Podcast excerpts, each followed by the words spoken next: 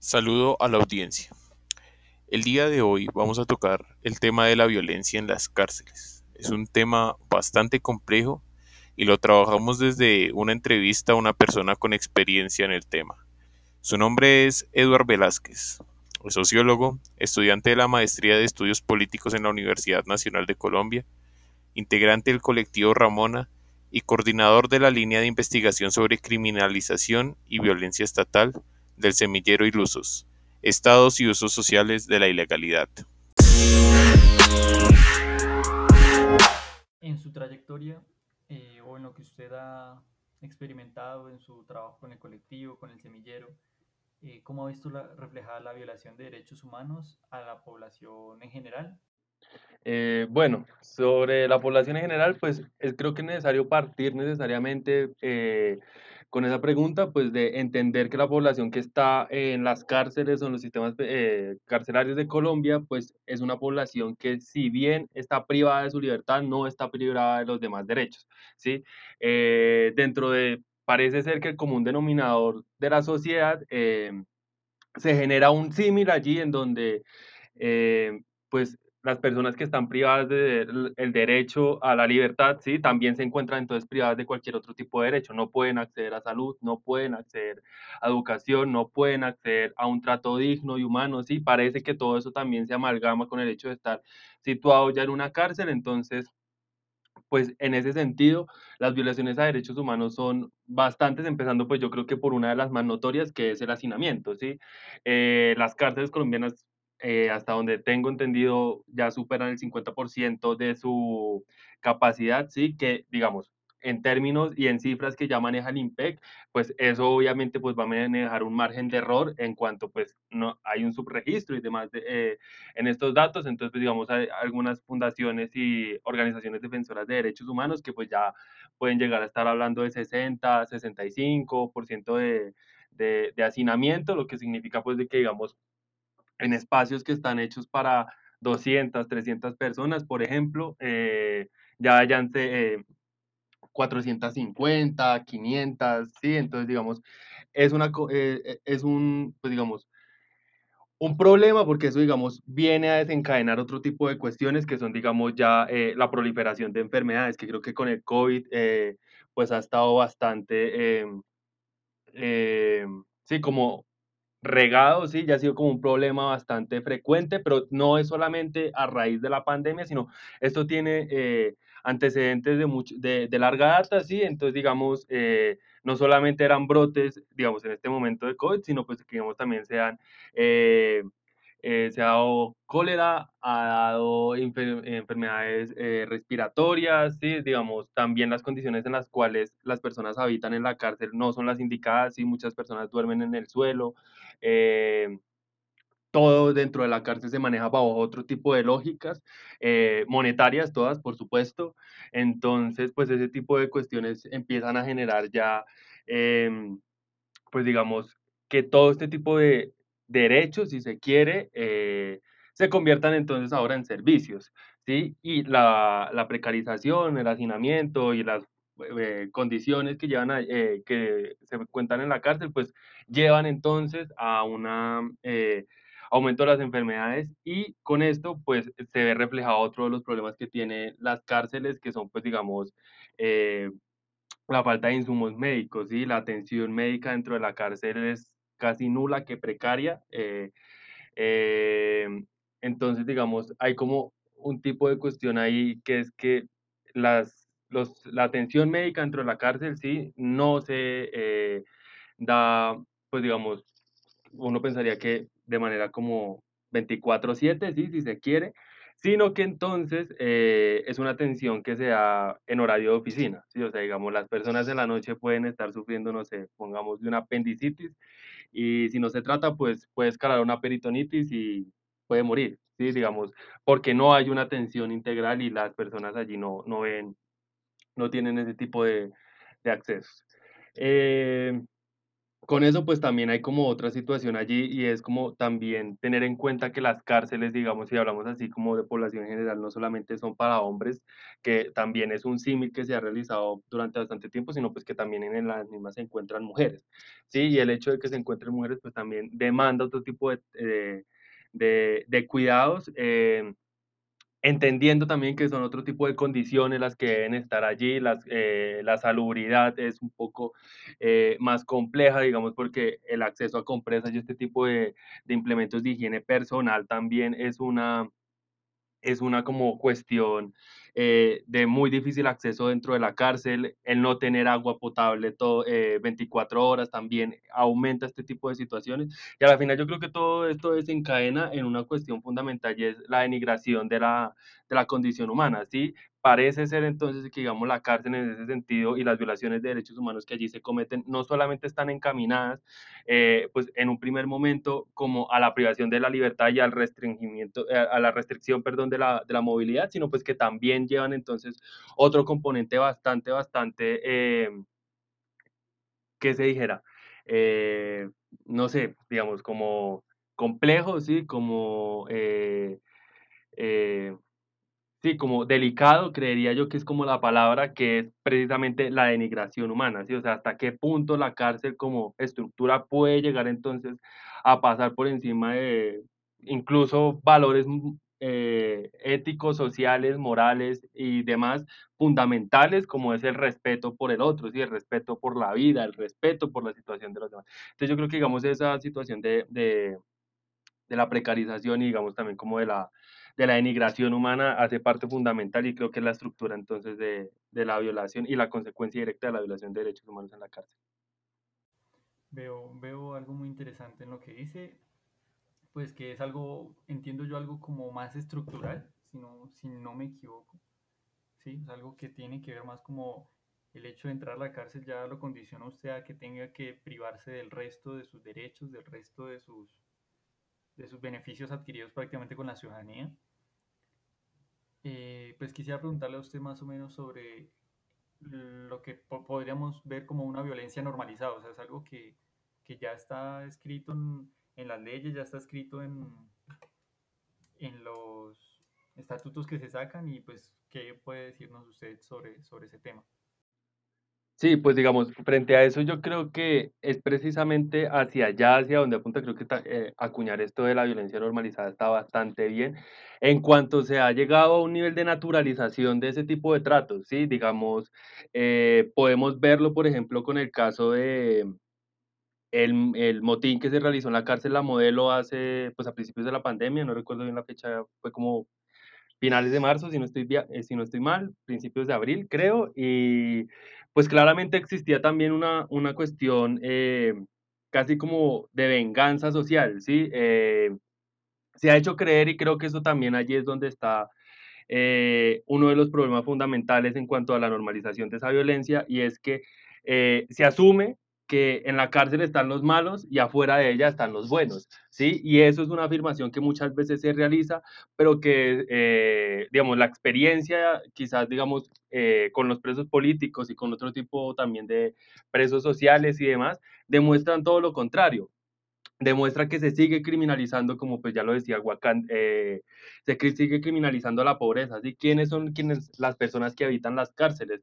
Las personas que habitan las cárceles, por lo general, siempre se ha hablado como eh, los presos o las presas, en el mejor de los casos, pero esas personas también es necesario colocarles, eh, pues, racializarlos, ¿sí? También es colocar, eh, necesario saber cuál es su género, saber cuál es, sí, digamos, si uno le coloca piel a esa gente, si uno le coloca clase a esa gente, si uno le coloca eh, género, si le coloca, eh, no sé, eh, incluso a veces eh, condición, eh, digamos, condición histórica o momento en el cual está situado o trayectoria de vida, tipo de eh, cuestiones de ese tipo, uno se va encontrando que precisamente hay una como unas generalidades, ¿sí? Digamos, las cárceles están eh, por, su genera, eh, por lo general llenos eh, de personas pobres, ¿sí?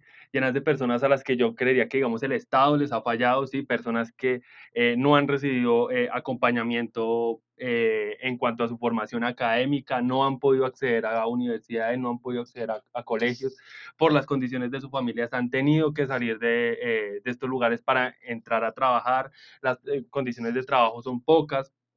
Sí, pues todo este tipo de cosas lleva entonces a la, a, a qué, a, al hurto eh, simple, que es gran parte, digamos, de las personas que se encuentran en este momento en las cárceles. Recuerdo en este momento quizás, digamos, eh, el caso de, de personas que, que, están allí por, no sé, robarse un cubo de Maggi, sí, que fue también noticia durante un tiempo, eh, por robar un celular, por robar una bicicleta, sí, que claramente, pues digamos, también son afectaciones a la, a la, a la sociedad, sí. Hay también, digamos, en, eh, dentro de las cárceles eh, una suerte como de carteles que se manejan allí, sí, pero digamos, la legitimación hacia afuera del ejercicio de esa violencia se ve precisamente hacia eso, sí, como yo creo que en buena medida también es una suerte de castigo eh, que entre más denigrante y peor se trate al preso, parece ser que se cumple aquello que se decía en su momento frente a la formación de, de los niños y las niñas, que era como que la mano, que la mano, la mano dura mansa y la bueno, la mano dura mansa, sí, más o menos, sí, o sea, digamos, como ese tipo de cuestiones allí parece que por, ese, por esa medida, pues se puede llegar a quizás pensar en retornar el camino, sí, eso es lo que se piensa.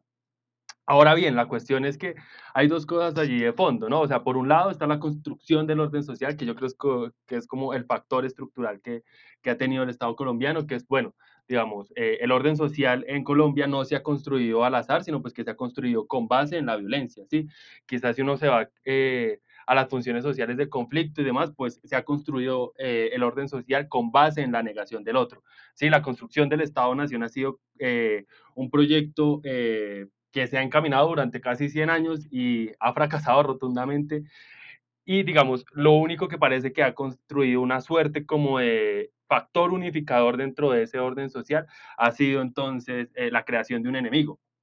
Sí, la creación de un enemigo, llámese entonces eh, Partido Comunista en su momento, llámese Partido Liberal, llámese Partido Conservador, llámese luego eh, vándalo, llámese luego terrorista, llámese luego entonces preso, ¿sí? Digamos, siempre hay la negación de nosotros estamos un poco mal, pero eh, es por culpa del otro, ¿sí? Pero eh, es necesario controlar esas manzanas podridas, ¿sí? Pero es necesario, digamos, construir ese orden social entonces con base en, en contener los males de las personas que, que parece que no tienen remedio, ¿sí? Eso, digamos, eh, en cuanto a la construcción del orden social, y eso lleva entonces, digamos, a, a una cuestión bastante yo creería que es como poco nombrada, porque creo que está allí también eh, eh, debajo, como en la, eh, digamos, sí, como hilando también en parte como un eje transversal dentro de todo esto, y es la función social de la cárcel.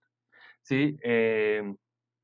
si se sabe entonces que, digamos, gran parte de las personas que se encuentran privadas de su libertad, ¿sí? digamos, estas personas que ya expuse por delitos menores y demás, salen y vuelven a cometer los mismos delitos. ¿Sí? Eh, hay casos de dos o tres personas que cometen los mismos delitos. Eh, ¿Qué sucede entonces con la cárcel? Sí, la cárcel se ha vendido entonces como que, digamos, con la mano dura, con este trato entonces cruel, inhumano, eh, de poco acceso casi que a ningún derecho, se puede llegar entonces a resocializar a la persona, ¿sí? Allí va entonces a tener un espacio para la reflexión, ¿sí? Como para la meditación, y después de que salga de allí puede que entonces tenga una posibilidad de ser una mejor persona para la sociedad. Pero lo que sucede es todo lo contrario, ¿sí? Los, los, eh, los delitos aumentan, eh, las personas dentro de las cárceles muchas veces eh, adquieren otro tipo de conocimientos que sí, que digamos, no sé quién, por ejemplo, en otros espacios, entonces pues digamos, también empiezan a, a generar otro tipo de redes, entonces digamos, preguntarse en ese sentido por la función social de la cárcel es preguntarse si la cárcel no sirve para resocializar, que pues es lo que se ha vendido comúnmente, pues entonces ¿para qué sirve? ¿Sí? Y si la cárcel entonces eh, es un mecanismo de la pobreza, pues parece ser entonces que la cárcel es otro de los mecanismos que se utiliza para la construcción de ese orden social en función de la creación de un enemigo externo que permita la generación de una cohesión social. ¿Sí? Eso, digamos, parece ser que es hacia donde está apuntando y pues en medio de todo ello claramente pues está un ejercicio de la violencia. Eh, Yo creo que aquí es importante destacar, pequeñito, pequeñito, eh, que el ejercicio de la violencia, digamos, en ese sentido, y creo que es también como una de las eh, partes también allí que eh, puede entrar como a la discusión y es, claro, el, eh, digamos, Weber en su momento nos decía que el Estado es el único que tiene monopolio de la violencia, eh, bueno, el monopolio legítimo, pero pues también es necesario revisar que eh, Colombia no es un país unitario, sino que es un Estado fragmentado, ¿sí? Y al ser un Estado fragmentado, pues tiene soberanías fragmentadas y no controla todos los niveles de, de violencia. Entonces, pues claro, frente a una acción violenta que se desarrolla frente a las cárceles, también hay una acción violenta de respuesta eh, frente a las mismas. Y pues allí es donde entra entonces la protesta social, ¿sí?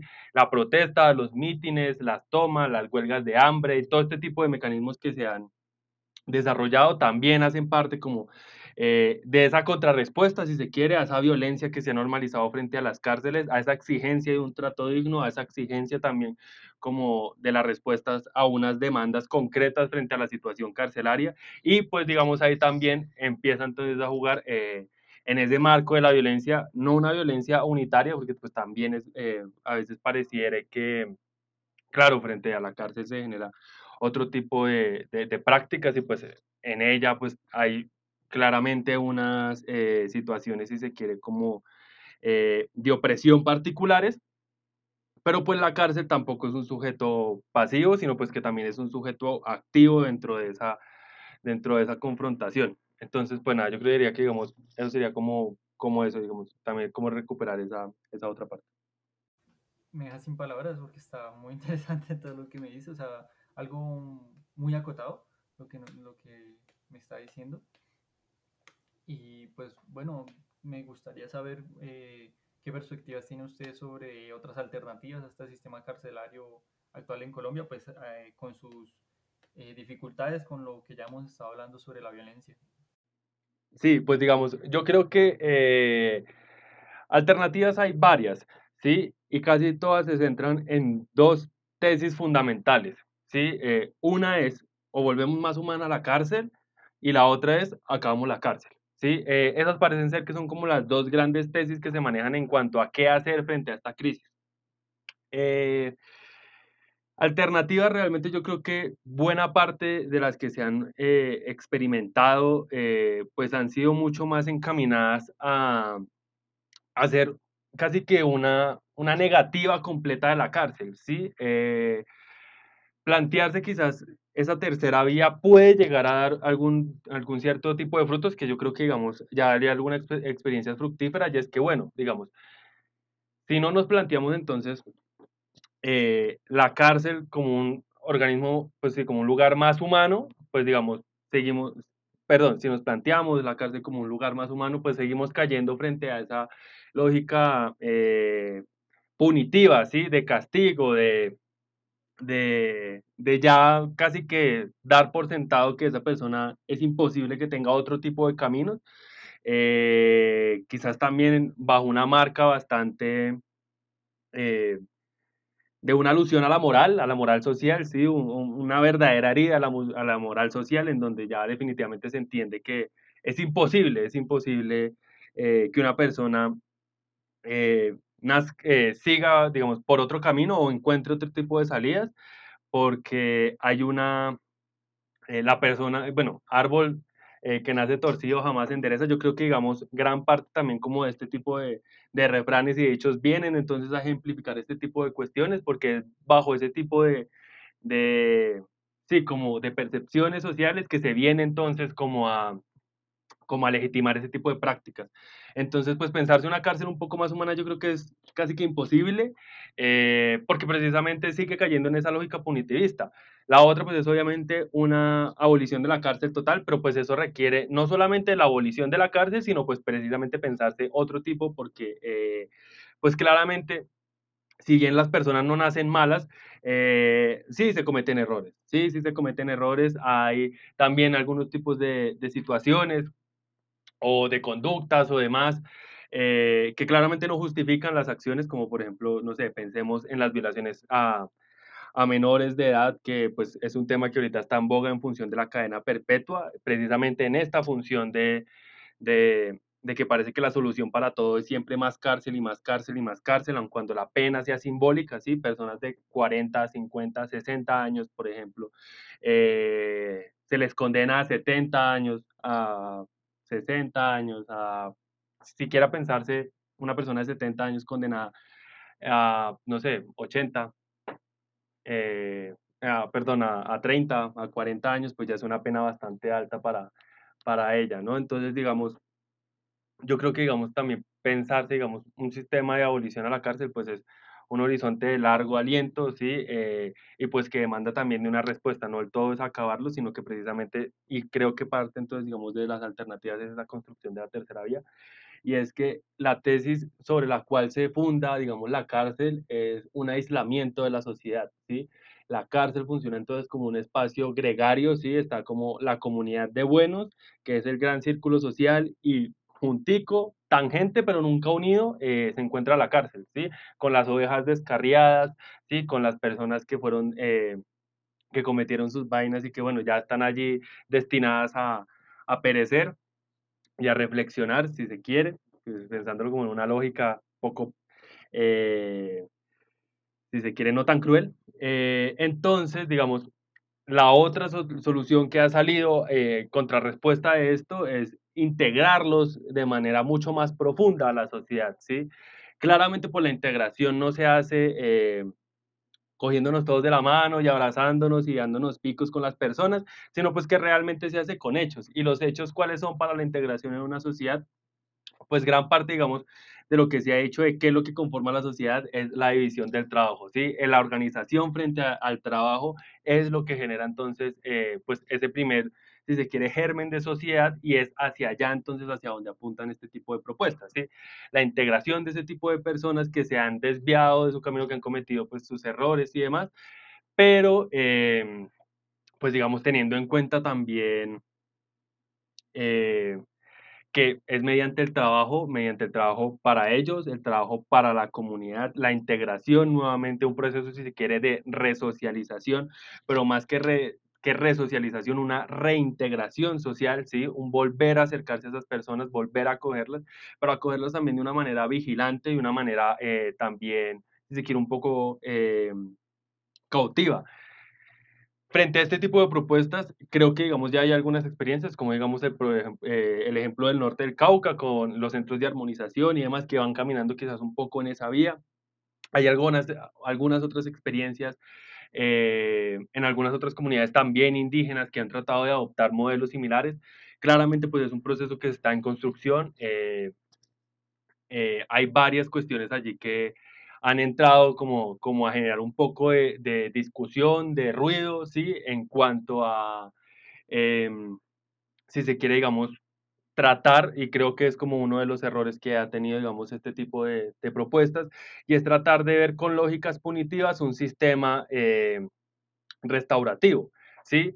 Tratar de entonces eh, hablar de dosis eh, en la pena, de hablar de sistemas de vigilancia, de hablar de, sí, un montón de parámetros propios de un sistema punitivo para un sistema restaurativo.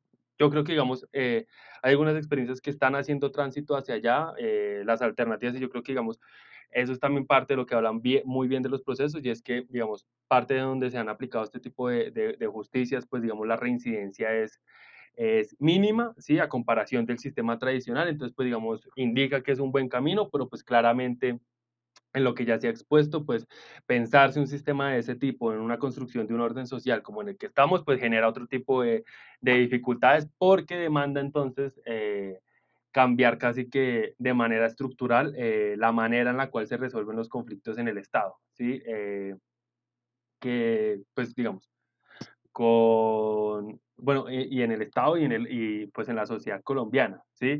Que pues buena parte, digamos, de casi todo lo que se ha eh, pues evidenciado no solamente con este tipo de situaciones, pues, sino pues también digamos con algunas otras prácticas militares, otro tipo de juicios de guerras, juicios políticos y demás, es que la solución frente eh, a este tipo de situaciones y con este tipo de personas es o la, la cárcel, sí, que es como casi una, un destierro social, o eh, el aniquilamiento, ¿sí? Entonces hay fusilamiento o hay eh, otro tipo de prácticas también, o asesinatos o desapariciones y demás. Entonces, pues digamos, eso también em, empieza a generar otro tipo de cuestiones y empieza a cuestionar otras médulas, si se quiere, un poco más profundas eh, de esa sociedad, ¿sí? Digamos, empezar a pensarse eso, si se quiere, sería entonces empezar a pensarse si se quiere una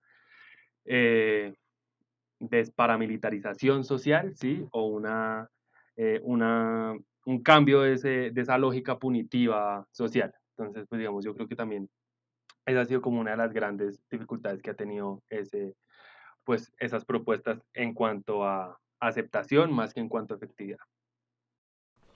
Gracias, Evar, por esta entrevista. Dejamos hasta aquí por ahora. Espero nos acompañen en una próxima edición.